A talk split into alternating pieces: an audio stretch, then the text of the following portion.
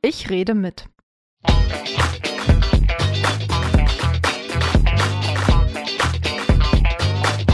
Der Podcast aus dem Bezirksamt Tempelhof Schöneberg.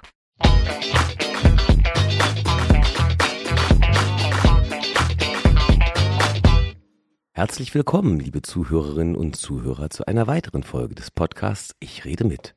Mein Name ist Ulrich Binner. Ich bin Gastgeber und Moderator von Ich rede mit. Und ich freue mich, meine heutige Gesprächspartnerin zu begrüßen. Hallo, Frau Dr. Bärwolf. Hallo, Herr Binner. Frau Dr. Bärwolf ist die Amtsärztin von Tempelhof Schöneberg und die Leiterin des Gesundheitsamtes. Wir nehmen diese Folge heute im Haus der Gesundheit und Familie in der Rathausstraße 27 in Mariendorf auf. Frau Dr. Bärwolf, können Sie unseren ZuhörerInnen etwas über dieses Gebäude erzählen? Wo sind wir hier genau und wer arbeitet hier eigentlich so? Ja, sehr gern. Wir sind hier mitten in Mariendorf. In unserem Dienstgebäude ist der gesamte Bereich des Gesundheitsamtes untergebracht. Das sind verschiedene Fachbereiche. Wir haben hier den Kinder- und Jugendgesundheitsdienst. Da finden die Einschulungsuntersuchungen statt und die Ersthausbesuche werden geplant. Wir haben den zahnärztlichen Dienst hier, der Kinder und Jugendliche untersucht. Wir haben den sozialpsychiatrischen Dienst, die Beratungsstelle für Menschen mit Behinderung, AIDS und Krebs dann ist natürlich der Infektionsschutz auch hier angesiedelt. Der Infektionsschutz mit dem Krisenstab, der sich insbesondere ja auch mit der Bewältigung der Corona-Pandemie beschäftigt. Hier sind alle verschiedenen Berufsgruppen des Gesundheitsamtes, Sozialarbeiter, Ärzte, medizinische Fachangestellte, gemeinsam mit Verwaltungsfachkräften, die auch insbesondere den Bereich Personalbewirtschaftung und auch unser Bestellwesen hier komplettiert. Das Gebäude hat ja die Besonderheit, das ist mir wieder beim Reinkommen aufgefallen, dass wir hier schon etwas erreicht haben, was wir in vielen Gebäuden noch nicht haben, nämlich die Barrierefreiheit. Können Sie dazu ein bisschen was erzählen? Ja, das Gebäude ist tatsächlich vor einigen Jahren komplett saniert worden, leider bis auf die Fassade und die Fenster. Aber ansonsten sind wir dadurch wirklich in der komfortablen Lage, doch auch ein interessantes Farbkonzept neben der Barrierefreiheit ähm, zu haben und eben die verschiedenen Bereiche in diesem Haus konnten dadurch auch optimiert ausgestattet werden. Und das, wir sehen das auch immer wieder, dass das sowohl für unsere Patientinnen, Patienten und Klienten als auch für unsere Mitarbeiter ein sehr großer Vorteil ist, dass sie so auch sehr schnell in die entsprechenden Bereiche finden. Wir sind ja jetzt hier im fünften Stock. Sie können das nicht sehen, liebe ZuhörerInnen aber ich schon. Wir haben hier einen tollen, weiten Blick aus Ihrem Fenster. Frau Dr. Bever, was sieht man hier, wenn man rausguckt? Ja, das ist tatsächlich auch immer wieder für mich etwas zum runterkommen, wenn man gerade vielleicht sich doch über gewisse Dinge, was ja selten vorkommt, aber doch ab und zu geärgert hat, schaue ich aus meinem Fenster. Ich schaue hier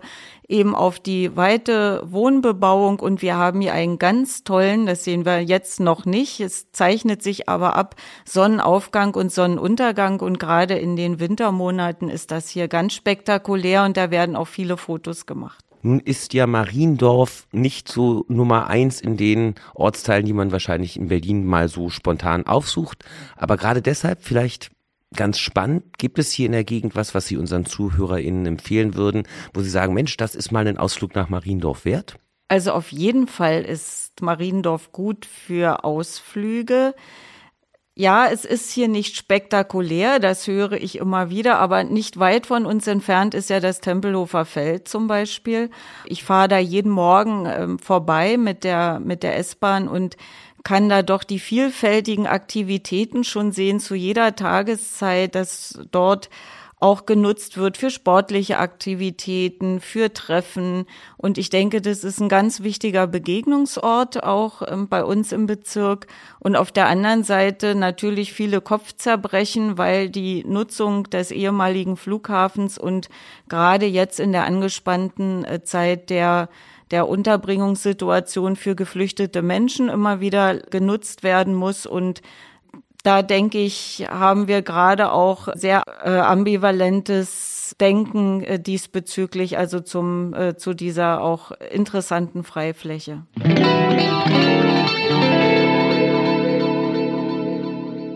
Frau Dr. Beerwolf aus Berlin oder zugezogen? Zugezogen, aber seit meinem 19. Lebensjahr, und das ist schon viele Jahre, wenn Sie jetzt mich sehen könnten, äh, man kann mich ja nur hören, wohne ich in Berlin. Innerhalb oder außerhalb des S-Bahn-Rings? Außerhalb des S-Bahn-Rings, aber in jüngeren Jahren auch innerhalb des S-Bahn-Rings. Kaffee oder Tee? Mehr Kaffee als Tee. Auto oder ÖPNV? Sehr viel ÖPNV, täglich ÖPNV, das prägt, kann ich nur sagen, und aber wenn nötig auch Auto. Berge oder Meer? Beides je nachdem und gerne in Abwechslung. Wirtschaft oder Wissenschaft? Wissenschaft, aber gut wirtschaftlich gegründet. Notizbuch oder Smartphone? Smartphone. Theorie oder Praxis? Praxis, die auf einer guten Theorie basiert. Angestellt oder verbeamtet? Verbeamtet.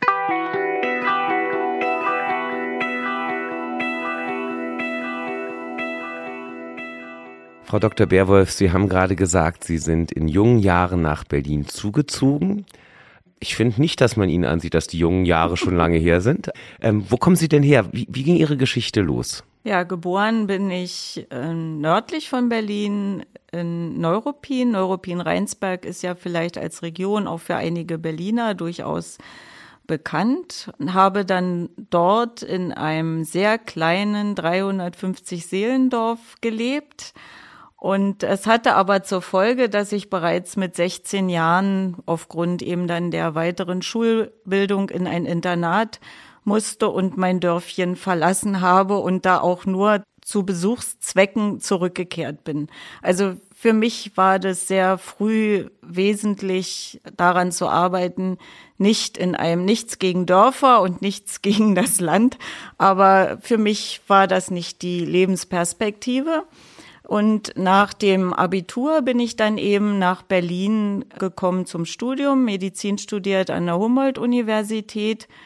Das klingt jetzt so einfach, so einfach war der Weg natürlich nicht, weil Studienplätze waren knapp. Und mich hat schon früh sehr geprägt, dass eigentlich bereits seit frühester Schulzeit zwar mein Berufswunsch feststand, aber mich alle davon abbringen wollten, weil das klappt ja sowieso nicht. Und ich bin da trotzdem dran geblieben und habe das immer verfolgt. Und am Ende des Tages hat es tatsächlich ja funktioniert und auch das Studium.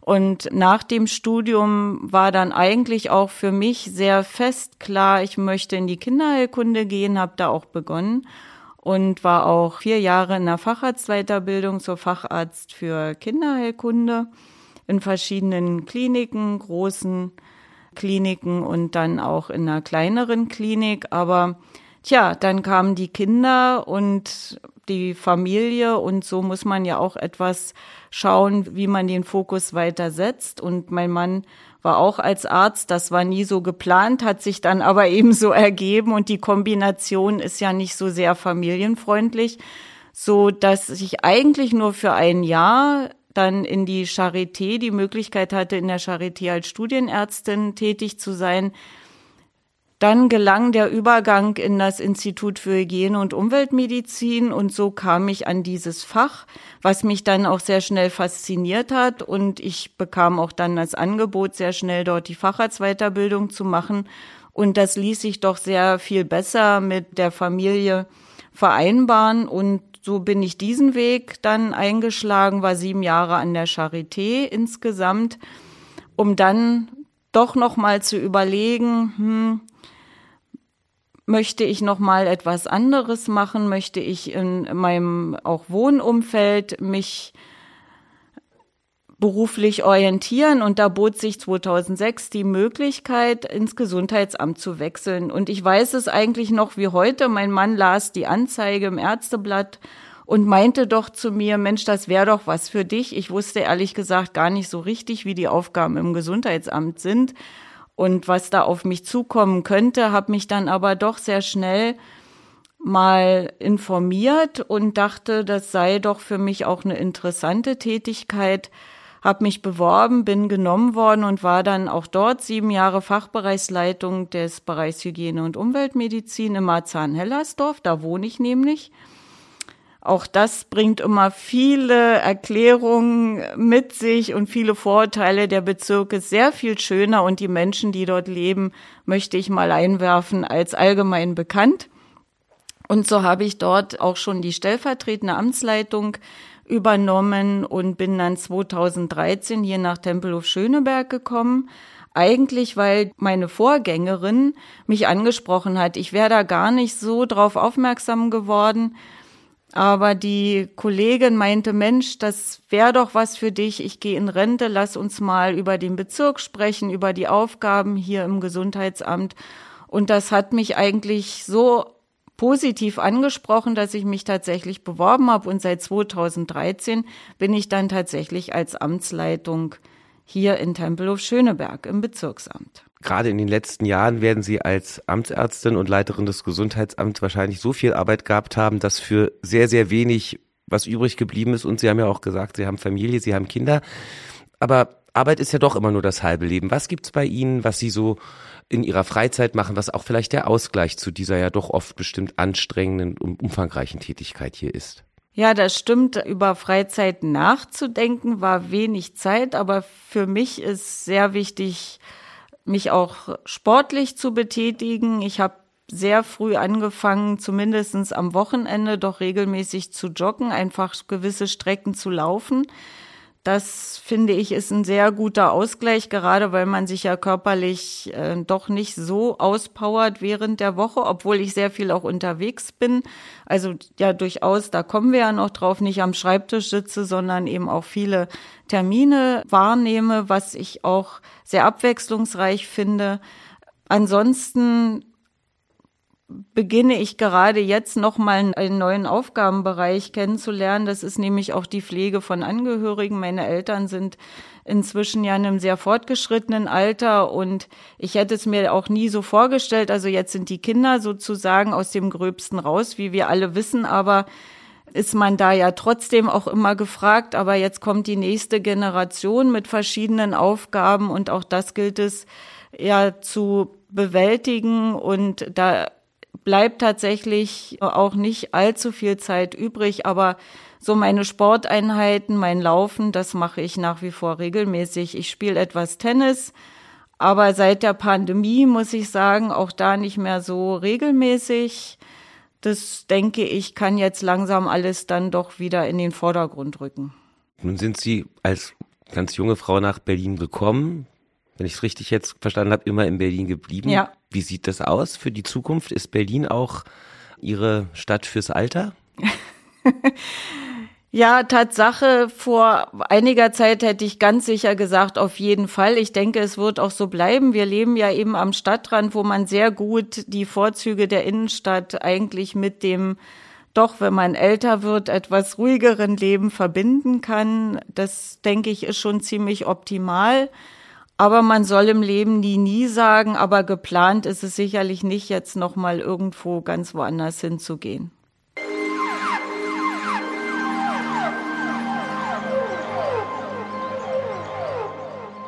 Sie haben jetzt ja schon gesagt, 2013 sind Sie hier nach Tempelhof Schöneberg gekommen. Ich glaube, das war ungefähr zur gleichen Zeit, in der auch ich hier angefangen habe. Ich erinnere mich noch, dass mein erster Betriebsausflug mit Ihnen zusammen war, bei einer großen Dampferfahrt. Wie war Ihr Eindruck vom Bezirksamt Tempelhof Schöneberg, als Sie hier angefangen haben? Wie verlief das so? Wann hatten Sie das Gefühl, angekommen zu sein? Ja, eigentlich sehr schnell. An meinen ersten Arbeitstag kann ich mich sehr gut erinnern. Ich ging da ins Rathaus Schöneberg zur Einstellungsunterschrift des Vertrages und beim Eingang war schon alles so ganz mit Glitzerherzchen und Blumen dekoriert. Wer das Rathaus Schöneberg kennt, weiß, wovon ich spreche. Das ist nämlich der Eingang, wo auch das Standesamt sich befindet. Und ja, ich habe mir da sofort gedacht am ersten Tag, super, das ist für mich und habe das meinen Ex-Kollegen auch geschickt, damit die ganz neidisch werden in Marzahn-Hellersdorf und gesagt, so, das ist jetzt für mich. Aber ich kann wirklich sagen, dass das sehr schnell gelungen ist, äh, hier im äh, Bezirk anzukommen, weil ich auch immer in meinem gesamten Umfeld eine sehr gute Unterstützung hatte, viele Fragen, die auf mich zukamen. Es stand ja an, dass wir umziehen, dass das Haus, das Dienstgebäude renoviert wird. Alle wissen inzwischen, weil, glaube ich, jeder schon mal umgezogen ist mit seiner Abteilung, was äh, da dahinter steht, dass das nicht einfach ist. So bin ich aber auch sehr schnell mit meinen MitarbeiterInnen ins Gespräch gekommen, habe versucht, ihm da viele Lösungen äh, zu finden. Wir sind dann sehr schnell in die Flüchtlingsproblematik gekommen. Da war es sowieso notwendig, auch mit allen Bereichen, auch der politischen Ebene, nicht nur mit meiner damaligen Stadträtin in den Austausch zu kommen. Ich würde mal so sagen, die schwierigen Themen, die wir zu bewältigen hatten, haben dazu geführt, dass ich mich doch sehr schnell angenommen gefühlt habe und es auch sehr schnell ähm, gelungen ist, so eigene Akzente auch in dem Bereich zu setzen. Sie haben jetzt schon das Thema damals Geflüchtete 2015 angesprochen. Was sind denn die Aufgaben einer Amtsärztin? Was hat das auch mit Geflüchteten zum Beispiel zu tun? Und was sind die Aufgaben als Leiterin des Gesundheitsamtes? Ist das das gleiche oder sind das eigentlich zwei Aufgaben? Eigentlich sind es eher zwei oder diverse Aufgaben, würde ich mal sagen. Viele können sich darunter auch sicher nicht so wahnsinnig viel vorstellen. Deshalb lade ich auch mal ein, die eine oder den anderen mal auf unsere Webseite zu schauen und sich mal zu orientieren, was so ein Gesundheitsamt alles eigentlich für Aufgaben hat. Auch deutlich mehr, als das jetzt bei Corona möglicherweise doch eher in den Fokus geraten ist. Als Amtsärztin hat man zum einen Fachaufgaben, die mit der Facharztqualifikation, die auch mit der Amtsarztqualifikation einhergehen. Beispielsweise wichtige Aufgaben im Bereich, wenn es zu Infektionshäufungen kommt, das kommt auch außerhalb von Corona vor, in Krankenhäusern, in Arztpraxen, dass wir festlegen müssen, welche Maßnahmen sind denn jetzt notwendig, um die Patienten zu schützen, um die Bürgerinnen und Bürger auch zu beraten, um Patienten zu beraten. Also der Infektionsschutz ist schon ein ganz weites Themengebiet. Wir sind auch integriert als Amtsärzte in dem Bereich, das haben wir gerade auch hier im Bezirk, Krankenhausneubau in die Planung. Es muss infektionshygienische Stellungnahmen abgegeben werden. Was muss, was kann gebaut werden, um nachher die Abläufe im Krankenhaus auch äh, aus dieser Perspektive gut zu sichern. Dann landen natürlich bei mir auch viele problematische Fälle aus den anderen Fachbereichen, wo ich mich auch mit den Fachbereichen, den Fachbereichsleitungen, den ärztlichen Kollegen dort abstimme, wenn es darum geht, äh, die Patientenversorgung sicherzustellen. Zum Beispiel im Bereich des sozialpsychiatrischen Dienstes haben wir die Fachaufsicht auch für die Klinik zur Unterbringung. Also es sind ganz vielfältige Aufgaben, die da auf mich als Amtsärztin zum einen zukommen. Vor allem sind es nicht planbare Aufgaben.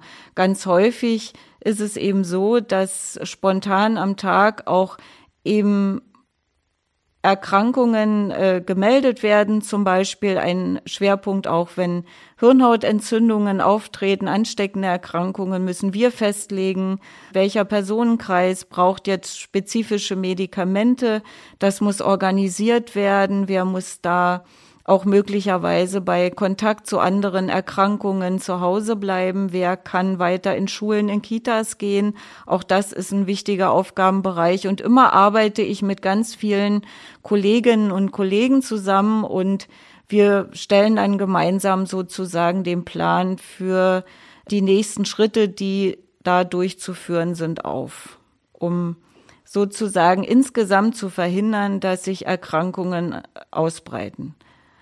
Als Leitung des Gesundheitsamtes habe ich natürlich auch, wir sind inzwischen fast 200 Köpfe hier im Gesundheitsamt, hm, sind alle Aufgaben, die man eigentlich auch aus dem Unternehmen oder einem äh, Unternehmen her kennt. Das ist die Personalakquise, das Personalhalten, das Personal einstellen, Führungsaufgaben, die hier auch in den unterschiedlichen, zusammen mit den unterschiedlichen Fachbereichsleitungen auf mich zukommen auch die Planung eben, wie kann man sowohl, äh, welche Schwerpunkte setzen wir uns inhaltlich, wie priorisieren wir unsere Aufgaben, weil es nie möglich ist, alle Aufgaben, die wir eigentlich gesetzlich haben, zu machen. Wie gestalten wir das Gesundheitsamt attraktiv?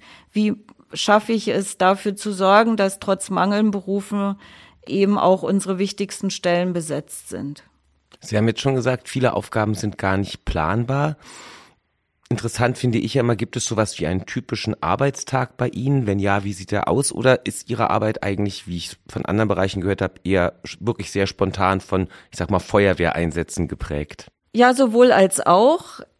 Wie ich schon gesagt habe, kann ich nie genau voraussehen, wie mein Arbeitstag sein wird, was ich auch sehr spannend finde. Man muss auch, denke ich, als Amtsärztin es mögen, wenn Probleme herangetragen werden, diese auch zu lösen, weil kaum hat man eins gelöst, kommt natürlich das nächste.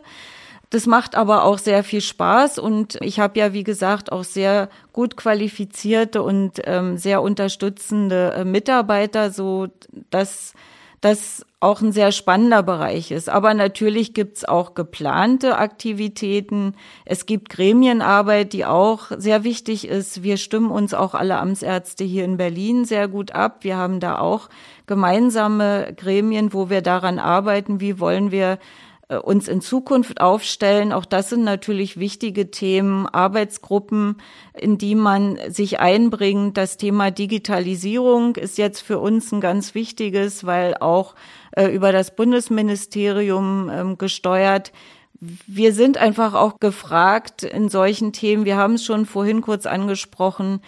Äh, Flüchtlingsunterbringung, unser Bezirk ist da sehr eng betroffen. Auch das nimmt natürlich nochmal einen besonderen neben dem aktuellen tagtäglichen Infektionsschutz muss man darüber hinaus natürlich auch oder versucht es auch die Institutionen, die im Land äh, da tätig sind, zu beraten, darauf hinzuweisen, was kann man wie wo in der aktuellen auch schwierigen Situation am besten umsetzen, wie können wir das hier als Bezirk gestalten. Und da gilt es natürlich auch, Termine wahrzunehmen und auch Termine entsprechend zu machen und äh, sich da abzustimmen. Diese beiden Aufgaben, die sich bei Ihnen vereinen, Leitung des Gesundheitsamtes und Amtsärztin, muss das zwangsläufig kombiniert sein oder ist das eigentlich fast schon was für zwei Personen?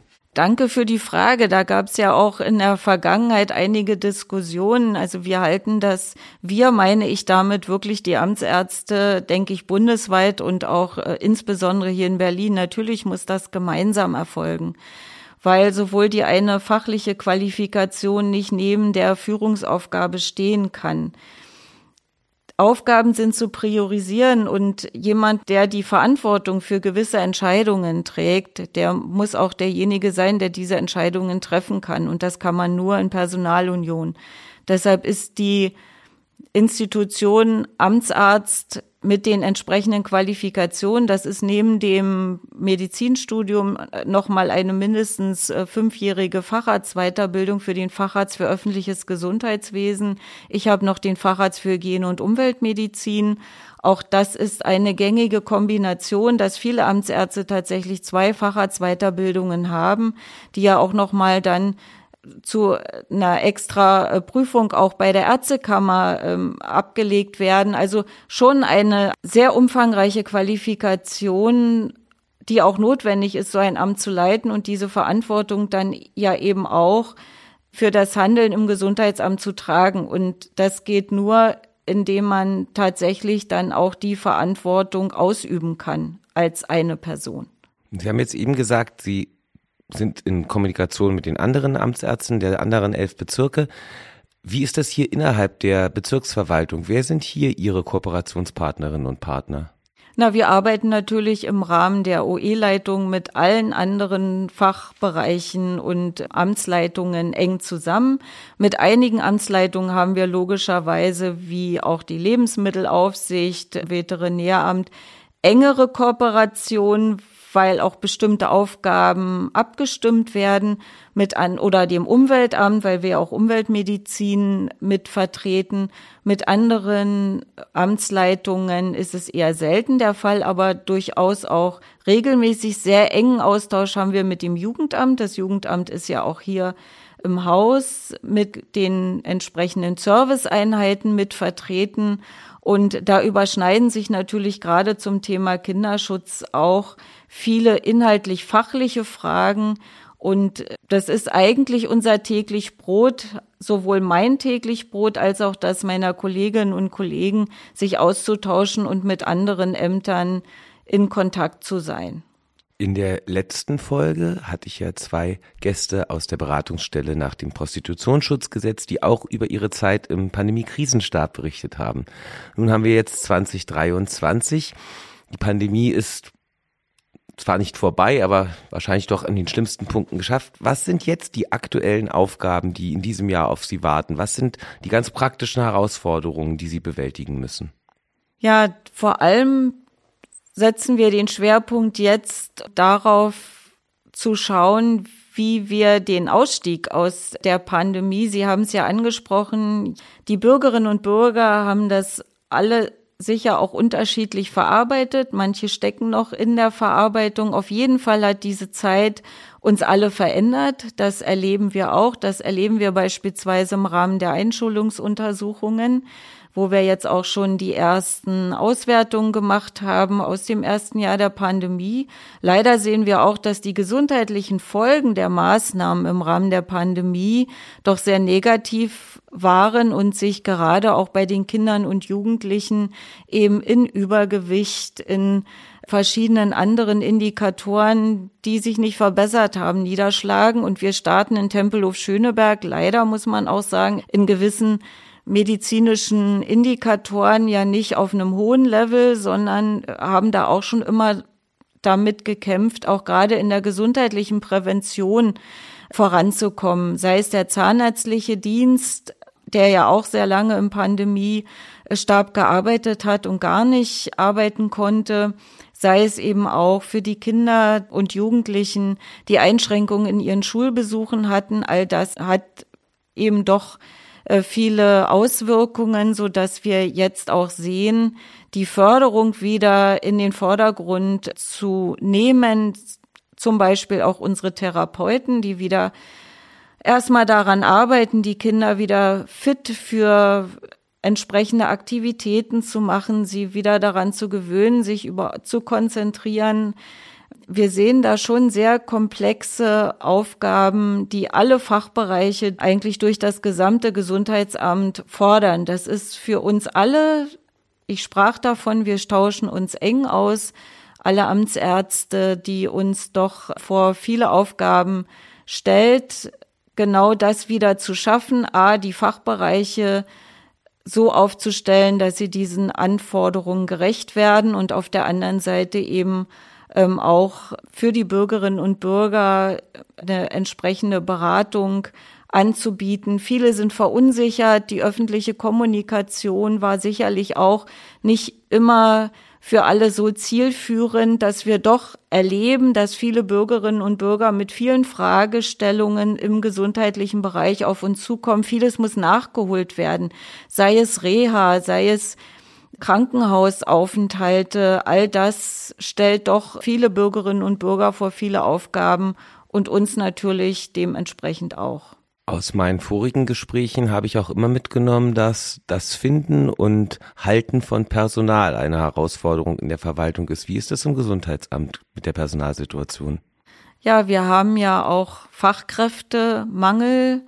Das sind eben zum einen die vor allem die Fachärzte, die uns in vielen Bereichen fehlen. Ich sprach davon, wir müssen uns als Arbeitgeber attraktiv gestalten. Viele unserer Kollegen kennen die Aufgaben nicht so genau und wissen gar nicht, wie interessant und vielfältig tatsächlich die auch ärztlichen Aufgaben im Gesundheitsamt sind. Das versuchen wir dementsprechend auch attraktiv zu gestalten. Auch da arbeiten wir ganz eng mit allen Gesundheitsämtern zusammen. Und es ist uns hier in Tempelhof Schöneberg auch gelungen, ich denke auch insbesondere durch meine Kolleginnen und Kollegen, die die Fachbereiche leiten, auch immer wieder Kollegen anzusprechen und doch zu interessieren für unsere Aufgaben hier, für unsere Arbeit. Es stellt uns trotzdem immer vor die Schwierigkeiten. Das ist auch kein Geheimnis. Die Bezahlung ist einfach nicht attraktiv im Gesundheitsamt für Ärztinnen und Ärzte und da arbeiten wir einfach auch dran. Wir wollen die Besten aus allen Bereichen haben und die Bürgerinnen und, und äh, Bürger oder auch unsere Patienten brauchen das auch dringend. Wir brauchen Fachärzte, gute Qualifikation. Das kann man am Ende des Tages, da kann man sich noch so gut aufstellen. Da muss einfach auch äh, die Bezahlung entsprechend ja zu den Aufgaben passen. Das ist noch nicht so richtig vollzogen. Aber es ist uns trotzdem eben gelungen, Stellen wieder zu besetzen. Ich hatte ja davon gesprochen, wir haben jetzt fast 200 Köpfe. Da habe ich den Krisenstab noch nicht mitgezählt. Und da bin ich schon doch sehr optimistisch. Das sieht in anderen Bezirken durchaus kritischer aus als hier bei uns im Gesundheitsamt, bleibt aber auch weiter eine wichtige Aufgabe, der wir uns alle stellen müssen.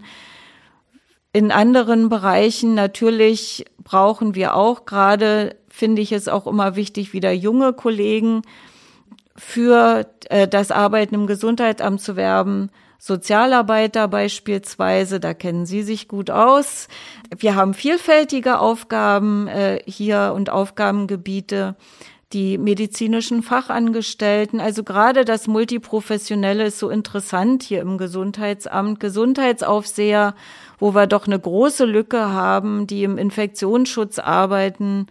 Das sind, denke ich, so die wichtigsten Aufgaben auch in der nächsten Zukunft dafür zu sorgen, das ist ja auch meine Aufgabe als Amtsleitung, dass die Rädchen ineinander greifen und es geht einfach nur mit einem multiprofessionellen Team und dass alle gut aufgestellt sind. Also, liebe Zuhörerinnen und Zuhörer, besuchen Sie unsere Homepage, informieren Sie sich über das Gesundheitsamt und gucken Sie doch einfach mal, was für spannende Stellen bei uns alle gerade ausgeschrieben sind und wo wir spannende Bewerberinnen suchen.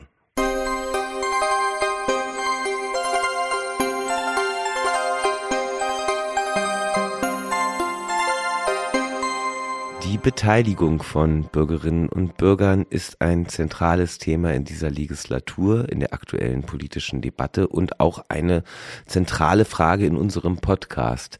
Daher auch an Sie, Frau Dr. Beerwolf, jetzt die Frage, wo ist in Ihrer Arbeit und in der Arbeit des Gesundheitsamts ein Anknüpfungspunkt für die Beteiligung von Bürgerinnen und Bürgern gegeben? Die Beteiligung der Bürgerinnen und Bürger ist uns ein ganz wichtiges Anliegen. Wir Gesundheitsämter insgesamt, und das ist auch meine Einstellung dazu, hatten vielfach gerade während der Corona-Pandemie die Sorge, nur noch als so ausführendes Organ betrachtet zu werden oder als Polizeibehörde, die nur jetzt darauf achtet, dass alle das einhalten, was sie eigentlich einhalten sollen. Und wir sind ja eigentlich in der Entwicklung ähm, der Gesundheitsämter insgesamt ja doch einen ganz anderen Weg gegangen, nämlich den Weg der Beratungsbehörde. Und es ist uns auch ganz wichtig, dass das ein entscheidender Punkt ist. Und da bin ich auch schon wieder bei der Beteiligung. Wir wollen natürlich den mündigen Bürger. Wir sind jetzt nicht so klassisch. Man stellt hier einen Antrag, das kommt auch in gewissen äh, Bereichen vor und dann kriegt man irgendwie einen Bescheid, so sind wir ja nicht. Wir haben eben ganz viele verschiedene Fachbereiche, die aber durchaus im Bürgerkontakt, im Patientenkontakt darstellen und das finde ich auch als Ärztin, das hat natürlich auch immer was mit Beteiligung zu tun. Denn es ist ein Schwerpunkt unserer Aufgabe, unser Handeln so transparent zu machen, dass es auch jeder nachvollziehen kann. Wir haben es auch bei Corona oder während der Corona-Zeit erlebt, dass natürlich nicht alle jetzt meiner Meinung waren oder wir haben ja gerade mit Schulen und Kitas auch äh, viel im Austausch gestanden. Trotzdem habe ich es auch immer als sehr wohltuend empfunden, mit Respekt auch in die Diskussion äh, zu gehen. Das habe ich auch tatsächlich in verschiedensten Positionen so erlebt. Und es ist wichtig, das eigene Handeln und das Handeln auch einer Institution wie des Gesundheitsamtes für alle nachvollziehbar und transparent zu machen. Und daran müssen wir aber jeden Tag arbeiten, weil das kennen auch alle, dass man sehr schnell so in einen Fachjargon wechselt und es dann tatsächlich sehr schwierig ist, bestimmte Entscheidungen äh, nachvollziehen zu können. Und dazu gehört aber beispielsweise auch für mich der Internetauftritt. Da müssen wir auch äh, durchaus viel besser werden, auch im Rahmen der Digitalisierung, Möglichkeiten einfach auch mit Bürgerinnen und Bürgern in Kontakt zu treten und sie auch entsprechend zu beraten. Sie haben jetzt eigentlich schon die nächste Frage ein Stück weit beantwortet, nämlich was ist eigentlich gelingende Beteiligung? Aber wenn man das jetzt nochmal eben auf die Prozesse hier im Gesundheitsamt sieht, woran kann man das festmachen? Was muss vielleicht auch von Bürgerinnen und Bürgern mitgebracht werden, damit Beteiligung möglich ist? Für mich ist das immer eine Offenheit. Die müssen wir uns erhalten, weil jeder Bürger, jede Bürgerin, jeder Patient jeder Klient, je nachdem, in welchem Verhältnis ich eben auch zum Gesundheitsamt stehe, bringt eine Individualität mit. Wir beraten natürlich auch Institutionen oder andere größere Bereiche, aber auch da spielt es aus meiner Sicht eine ganz große Rolle, erstmal offen, natürlich mit einer gewissen fachlichen Voreinstellung in die Diskussion zu gehen. Aber eine Diskussion auf Augenhöhe, ist von beiden Seiten wichtig.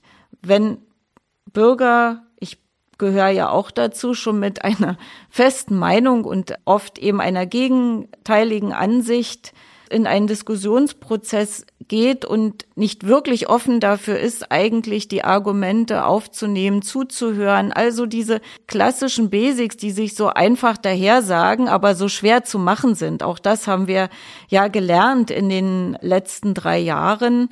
Und das möchte ich noch kurz anfügen. Was hat uns auch der Corona-Krisenstab gezeigt?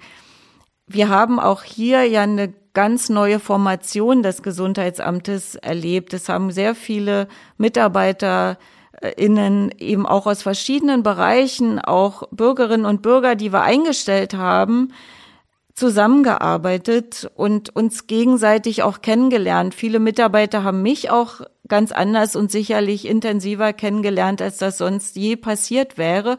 Und das schult. Und ich hoffe einfach, dass wir das mitnehmen, dass wir die Erfahrung, die wir da gesammelt haben, so alle von unterschiedlichen Ausgangspunkten zu starten, unterschiedliche Meinungen zu haben, dann doch am Ende des Tages so einen roten Faden hinzubekommen, der einfach auch notwendig ist, wenn man in einem Gesundheitsamt arbeitet. Da kann nicht jeder seine eigene individuelle Meinung nach außen vertreten, aber schon dafür zu sorgen, dass wir so mit einem roten Faden ähm, eigentlich uns in eine gute Überzeugung bringen und nur dann gelingt es natürlich auch Bürgerinnen und Bürger dahin mitzunehmen. Wie sehen Sie das in den kommenden Jahren? Jetzt stellen wir uns mal vor, wir drehen die Uhr fünf Jahre nach vorne.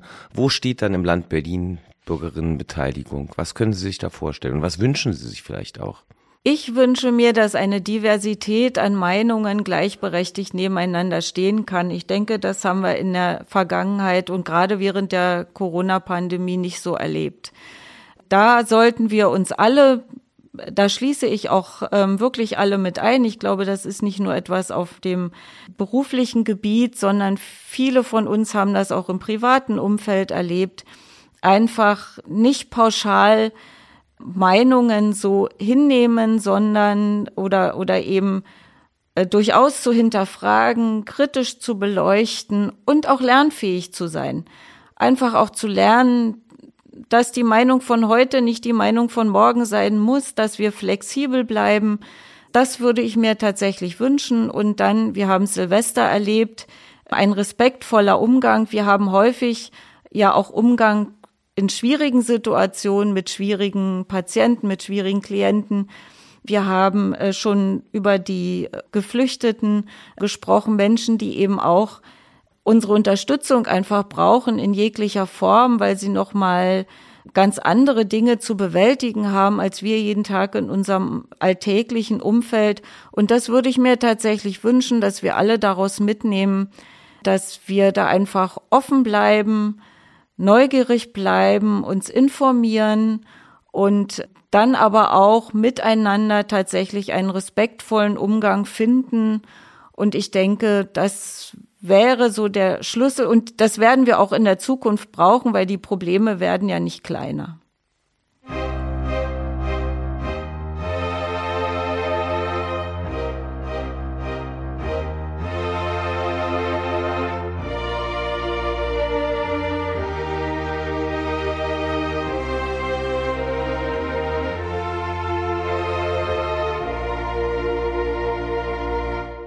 Frau Dr. Berwolf, wir sind am Ende unserer Folge angekommen. Ich danke Ihnen ganz herzlich für dieses spannende Gespräch.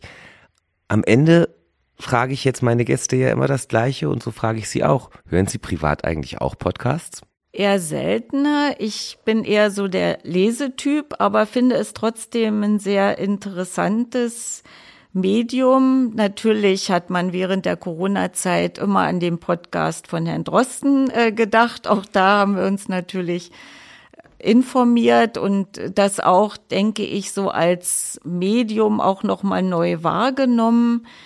Wenn ich kurz ein Feedback geben darf, ich fand es schwieriger, als ich es mir gedacht hätte, äh, so reinzukommen in diese Gesprächsformation. Nun sieht man uns nicht hier mit der gesamten Technik, ist doch nicht so einfach. So ein Gespräch ohne die Geräte ist, denke ich, einfacher.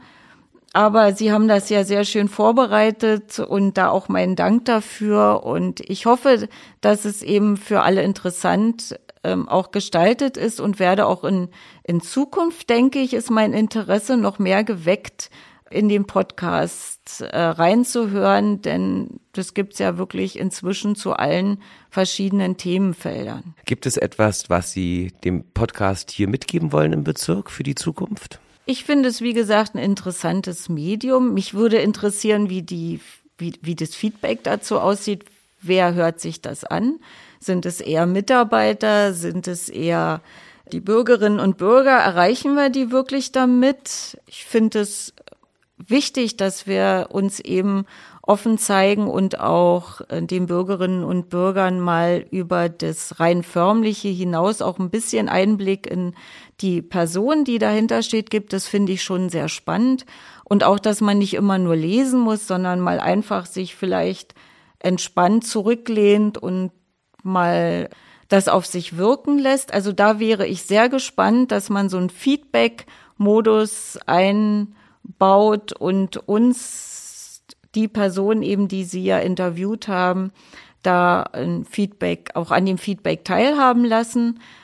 Ich denke, Sie haben auch viele Impressionen gesammelt im Rahmen dieser Serie, dieser Reihe. Ja, und würde mir wünschen, dass das weitergeht und vielleicht, dass man eben auch schaut von der, von, von der Zeit, denn wenn man reinhört, das habe ich auch ja im Vorfeld getan, ist es, denke ich, auch wichtig, ein bisschen zu schauen, dass es nicht zu langes Format hat, sondern dann eben über einen äh, gewissen Zeitpunkt hinaus so ein paar Informationen liefert. Liebe Zuhörerinnen und Zuhörer, ich kann mich Frau Dr. Bärwolf nur anschließen. Geben Sie uns ein Feedback, besuchen Sie uns auf Instagram. Ich rede mit, hat dort auch eine spannende kleine Seite, wo es immer Fotos zur aktuellen Folge gibt. Besuchen Sie uns auf der Homepage des Bezirksamtes Tempelhof-Schöneberg unter berlin.de. Schreiben Sie uns eine E-Mail, schreiben Sie uns eine Nachricht auf Instagram.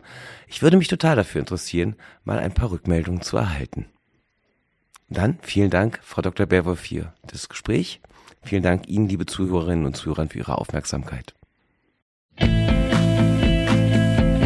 Ich rede mit. Der Podcast aus dem Bezirksamt Tempelhof Schöneberg ist eine Produktion der Stelle für Koordination und Beteiligung.